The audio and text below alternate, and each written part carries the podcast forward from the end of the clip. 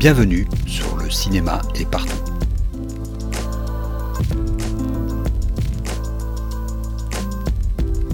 Un podcast sur l'industrie du cinéma et ses évolutions.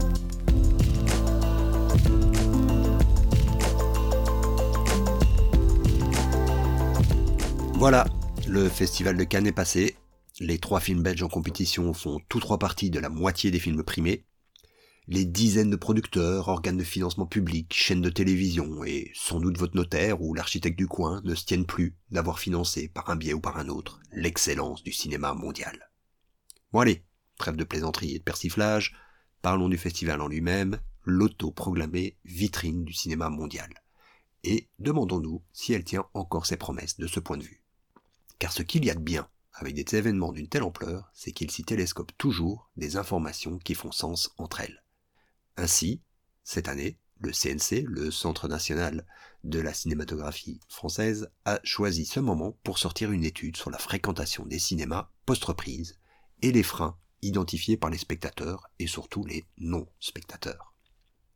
L'étude, simplement appelée Pourquoi les Français vont-ils moins souvent au cinéma, a été rendue publique le 23 mai 2022. Soyons clairs, cette étude est surtout là pour faire taire les alarmistes en montrant que la situation n'est pas si grave que cela. La fréquentation cinéma connaît des cycles, et l'année 2019 était plutôt dans le haut de la courbe. D'autre part, l'étude montre que ce sont assez logiquement les grandes chaînes de multiplex qui ont pris le bouillon, les cinémas indépendants et RSS en sortant relativement mieux, mais aussi avec une économie plus fragile. Deuxième donnée importante, et là plus inquiétante, le très fort contraste dans le retour en salle suivant l'âge des interviewés les retraités sont revenus en masse en 2021, sans encore atteindre le, niveau de 2019 évidemment. Mais pour tous les autres, la reprise était soit très faible, imperceptible, voire même négative. Reste à savoir les raisons de cette reprise compliquée. Dans l'ensemble, cinq arguments sont mis en avant. La perte d'habitude, le prix du billet trop cher, une offre inintéressante, la disponibilité de films sur d'autres supports et les restrictions sanitaires. Rien de révolutionnaire a priori, la, plupart des gros films ont été reportés, la concurrence du streaming n'est plus à démontrer, les restrictions sanitaires étaient effectivement une vraie plaie mais n'existent plus, et le prix du billet est une plainte constante, et on le sait à force d'études sur le prix moyen des places, fondamentalement illégitime. D'autant qu'elle émane principalement des groupes CSP+, les plus aisés donc. Restent donc deux critères qui sortent du lot à mon avis la perte d'habitude d'aller au cinéma et la question de l'offre. Le premier critère est une question de promotion. Et l'étude montre que la première source d'information des interrogés sur les nouvelles sorties cinéma sont les bandes annonces en salle. En matière de serpent qui se mord la queue, on ne fait pas mieux. Le second critère, c'est donc l'offre. Et on en revient à notre vitrine. Que montre Cannes du cinéma mondial actuel? Alors bien sûr, Cannes, c'est une flopée de sections parallèles, une palanquée de films, mais on parle ici de la perception que le festival donne du cinéma mondial. Et force est de constater que le gros de l'attention se porte sur la sélection officielle. C'est donc à elle qu'on va s'intéresser. Et rien qu'avec cela, on a de quoi faire, car la sélection officielle, ce n'est pas que la compétition. Ce sont les films hors compétition, les premières, les séances de minuit, et les séances spéciales où parfois des films arrivent à émerger. Bien, avant de commencer, les précautions d'usage. Je n'ai bien évidemment vu aucun film de la sélection canoise, et ce qui suit n'est en rien un avis sur les films. Ce n'est pas le but de ces chroniques, qui, je le rappelle, se focalisent sur l'industrie en elle-même. Je vais tenter d'en rester à des critères quantitatifs, même si la frontière est évidemment toujours un peu ténue lorsqu'on parle d'art. L'idée ici est de dresser le portrait des films présentés à Cannes, esquisser un éventuel public cible et, éventuellement, une vision du cinéma qui s'en dégage. Allons-y. La première chose à remarquer, et je suis loin d'être le premier à le faire, la parité est très très loin des préoccupations à Cannes.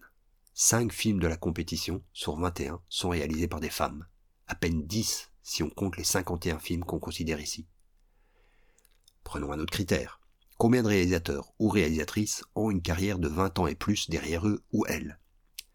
Réponse, c'est le cas pour 15 films sur 21 de la compétition, 9 de plus dans les autres sélections de la liste. Toujours pas mieux si on considère les, cinéastes dont c'est la première sélection officielle. 7 sur 21.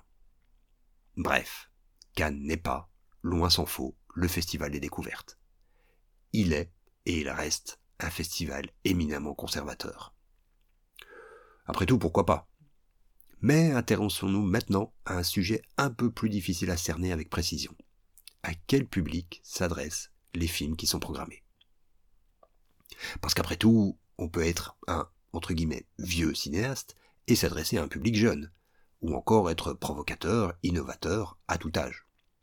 Je l'ai dit, ici, on rentre dans un terrain beaucoup plus vague. Pour ne pas entrer dans des considérations esthétiques, on va tenter de s'en tenir au genre des films. Sur les 51 films considérés, nous avons 6 comédies, 3 films de science-fiction ou d'horreur, 10 documentaires, 5 thrillers, un seul film d'action et d'aventure, mais pas n'importe lequel, Top Gun Maverick, 21 drames sociaux, 5 drames historiques.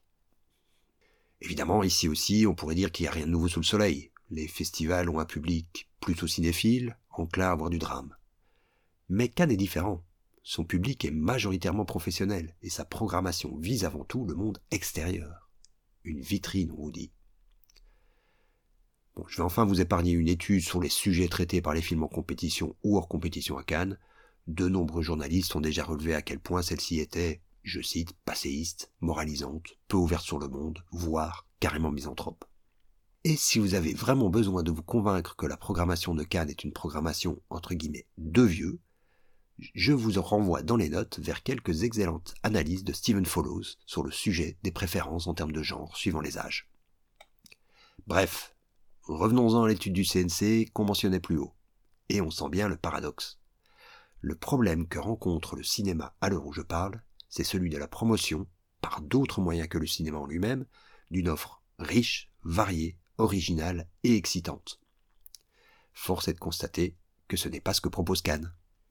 Et malgré les efforts des différents jurys à donner la palme à des films qui, toute qualité esthétique mise à part, tentent au moins de susciter des réactions ou de la polémique, Parasite, Titan, et même, il faut bien l'avouer, Triangle of Sadness, Cannes ressemble bien à une vieille dame endormie sur ses lauriers, qui joue la sécurité en s'adressant au dernier public assuré des cinémas, les 60 ans et plus.